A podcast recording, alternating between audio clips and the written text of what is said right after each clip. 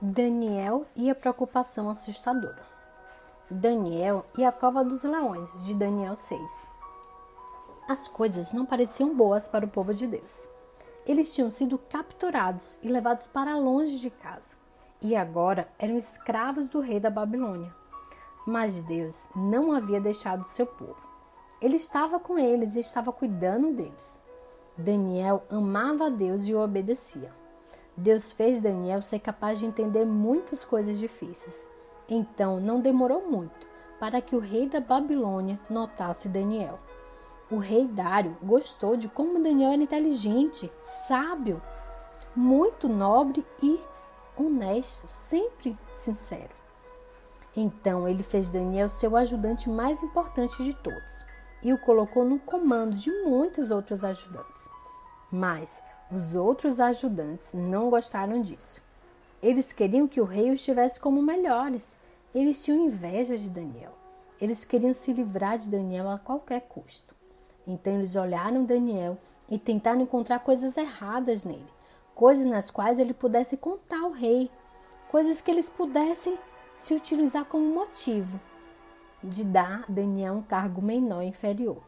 Mas não encontraram nenhum erro em Daniel, nada não conseguiram encontrar definitivamente nada, com exceção de apenas uma coisa.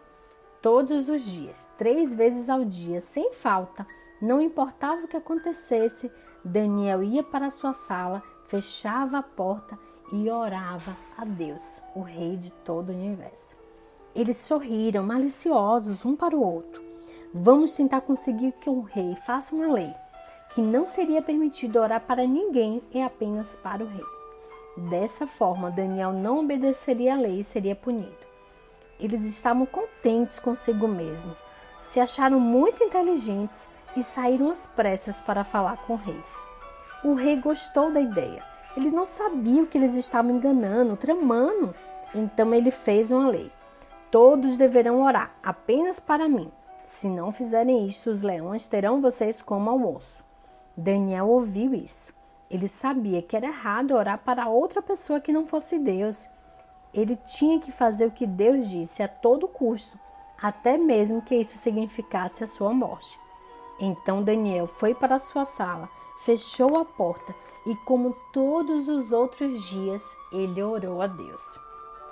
E era exatamente isso que os homens maus sabiam que Daniel faria. Eles deram um salto e foram imediatamente falar com o rei. Ó, oh, Vossa Ilustre Alteza, sua lei diz que todos devem orar somente para o Senhor, correto, Majestade?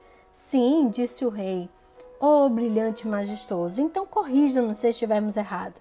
Mas parece que Daniel, o seu favorito, estava orando para Deus e não para o Senhor. O rei ficou triste. Ele tinha sido enganado. Ele não queria ferir Daniel, mas não poderia mudar sua lei.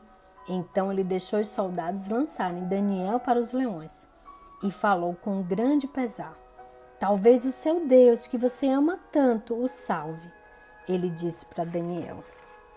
O rei voltou para o seu palácio, mas não dormiu naquela noite, nem uma piscadela.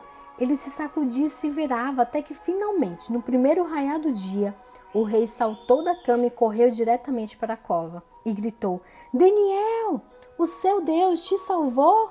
E Daniel, com alegria, gritou: Sim, ó rei. Ele enviou um anjo para fechar a boca dos leões. E lá, descansando sua cabeça no colo de Daniel, estava o maior leão, ronronando como um pequeno gatinho. O rei tirou Daniel da cova. Veja, o rei falou: Daniel não tem sequer um arranhão.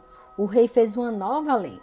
O Deus de Daniel é o Deus verdadeiro, o Deus que salva. Orem para ele, não orem mais para mim. Deus continuaria salvando seu povo e viria o tempo quando Deus enviaria outro bravo herói, como Daniel, que amaria a Deus e faria o que ele disse, a todo custo, mesmo que isso significasse a sua morte. E juntos eles realizariam a maior salvação que o mundo já teria conhecido. Um beijo, te vejo no próximo capítulo.